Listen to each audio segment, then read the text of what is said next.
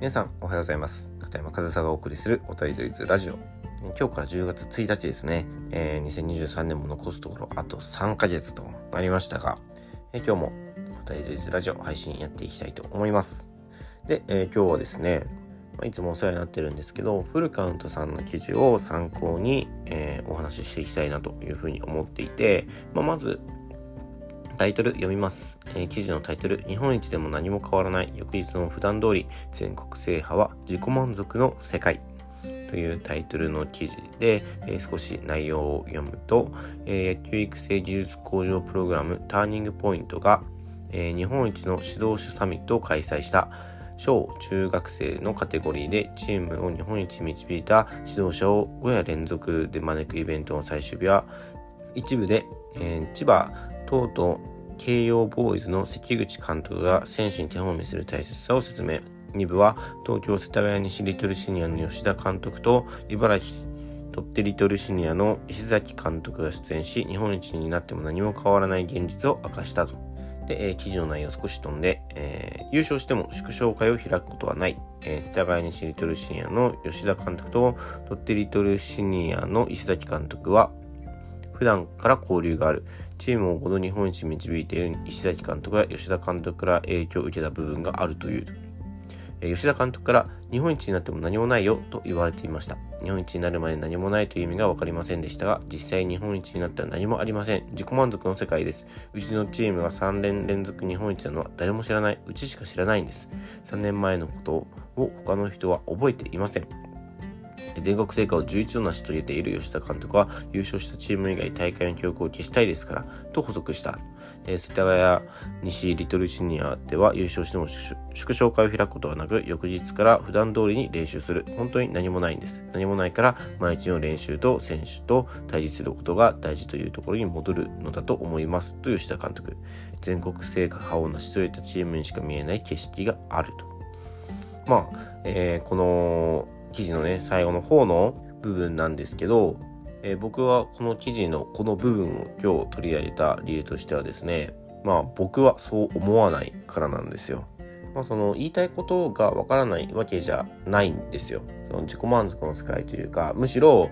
なんか大会優勝したとか、そういったことに、えー、いつまでもとらわれている、過去の栄光にとらわれている人もたくさんいる中、別に優勝したって何か変わるわけじゃないと。なので自己満だっていう意見もわかるんですよ。でな顕著なのが、え甲子園に出場したらその後の人生俺は甲子園に出場したんだ甲子園優勝したらその後の人生俺は甲子園優勝したんだとねえっともうおじさんになっても言い続けてるような人っていうのは僕は正直本当に過去にとらわれているだけで、え人生のハイライトピークはそこだったからそれ以外言うことないんだとってことはその甲子園で優勝した以降、その人は何か頑張ったのかと。まあ、頑張ってはいるんでしょうけど、自分の中でさえ何かこうやって、その甲子園に出場したこと、甲子園で優勝したこと以上のことはできてないということですよね。だからそういう人たちに向けて別に優勝したなんて自己満だろうと。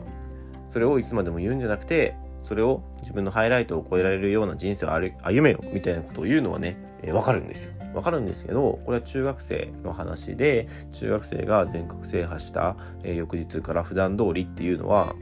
じゃあ彼らは何を目的に何を目指して、えー、野球をやっているのかその大会に臨んでいるのかというところが僕はちょっと気になっちゃうんですよね。やっぱりその大会に出場する以上試合をやっていく以上勝ちたい優勝したいっていう気持ちはある中でチームとしてもやっぱりそこを目標に掲げてる部分はあると思うんですよね。最初から試合の勝ち負けなんてどうでもいいからって言ってるんだったらまあ別に結果的に優勝しただけで別にそれは目指してないしだったら別にその次の日から何もないでも普段通りでも理解できるんですけどまあそのおそらくですよ。そこまで書かれてなかったかわかんないんですけど大会に出場する以上、えー、勝つことを目的とするし優勝することを目指すしでもその目標としていたものに手が届いたとしても何もないっていうのはねそこはちょっと僕はその成功体験を得る機会の損失じゃないかなっていうふうに思うんですよ。その特に育成年代であるその中学生の子たちにとってはやっぱりその試合に勝ったりとか大会で優勝した全国制覇したなんて嬉しいことじゃないですか。それをやっぱり嬉しいことだよということにして伝えてあげることは大人の役目じゃないかなと。その成功体験って何かができたから成功体験っていうことじゃなくてその何かができたことがすごいことだよ嬉しいことだよっていうのを認めてあげることが成功体験だと僕は思うんですよね。だから試合に勝ったから成功体験じゃなくて試合に勝ったで監督コーチお父さんお母さんがよくやったって言ってくれることが成功体験だと僕は思うんですよ。だってその子供からしたらね、え、試合に勝ちたい、え、優勝したいって思って試合に臨んで優勝しました。で監督コーチだったりお父さんお母さんに優勝したよって報告したらうんあそうみたいな感じだったらめちゃくちゃショックじゃないですか。多分そんな反応ではないと思うんですけどまあ、その縮小会とかがないというところをね、えー、ピックアップしてお話しすると、その縮小会を開く意味っていうのは、君たちがすごいことをしたんだよと。そういうことを形にする場だと思うんですよね。なんか縮小会って聞いたら、なんか楽しくね、まあ大人はお酒飲んで、子供は、まあワイワイガヤガヤジュース飲んで、ご飯食べて、ね、ただ楽しいだけの会みたいな風に思ってるかもしれないですけど、そうじゃないんですよ。縮小会をすることによって、みんなの前で自分たちが成功したことというのを認めてもらえる成功体験の確認の場だと僕は思うんですよね。で、まあそういった場で、まあ大人と子供が話したりする機会もあるでしょう。その時に、いや、あのピッチングが良かったなとか、あのバッティングがチームを救ったよな、みたいなね、話を直接してあげることによって、やっぱりグラウンドでは話さない言葉だってグラウンドでは出てこない言葉とかも出てくると思うんですよね。そういうところで選手を褒めてあげるとか選手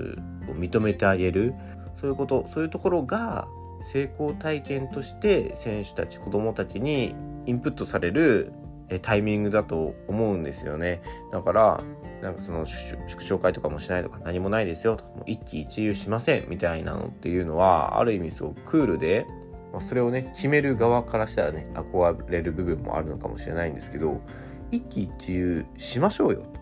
僕は思うわけです。その特に育成年代だとね。もう一喜一憂ヒット1本打ったら喜んでいいし選手を指導者は褒めていいし、え、試合に勝ったらチーム全員を褒めていいし優勝したらみんなで喜んでいいし僕はその一喜一憂がすごく大事だと思うんですよね。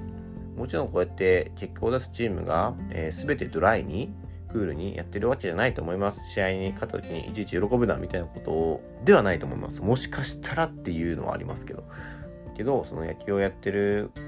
子供たちはその野球をやってることが楽しい打つのが好き投げるのが好きそれが楽しいっていうのはもちろんあると思いますけどその楽しいことをやって結果を出して大人に褒められるというのもその野球が好きの一つの理由だと思います違わないんですよね。得意なことだから子供は大人に褒められる機会が増えてより好きになるみたいなそういう構図ってあると思うんですよ。いくら好きなことを楽しいことでもそのできたことに対して成功したことに対してうんあっそうみたいな別にやけん何みたいな感じの反応を大人からされたらテンション上がるわけないじゃないですか。だからそのテンションを上げる、モチベーションを高めるということでも、やっぱり僕は縮小会とかそういったイベントは必要だと思いますし、何もないっていうのはね、ちょっとその、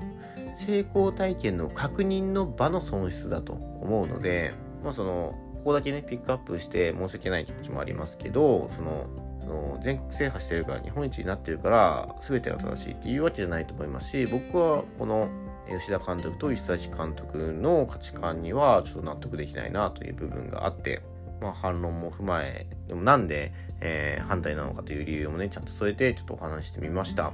ちゃんとね、理由も添えたので、えー、お聞きいただいた皆さんには納得していただけたらなというふうに思います。はい、ということで、えー、今日も最後までお聞きいただきありがとうございました。片山和沙でした。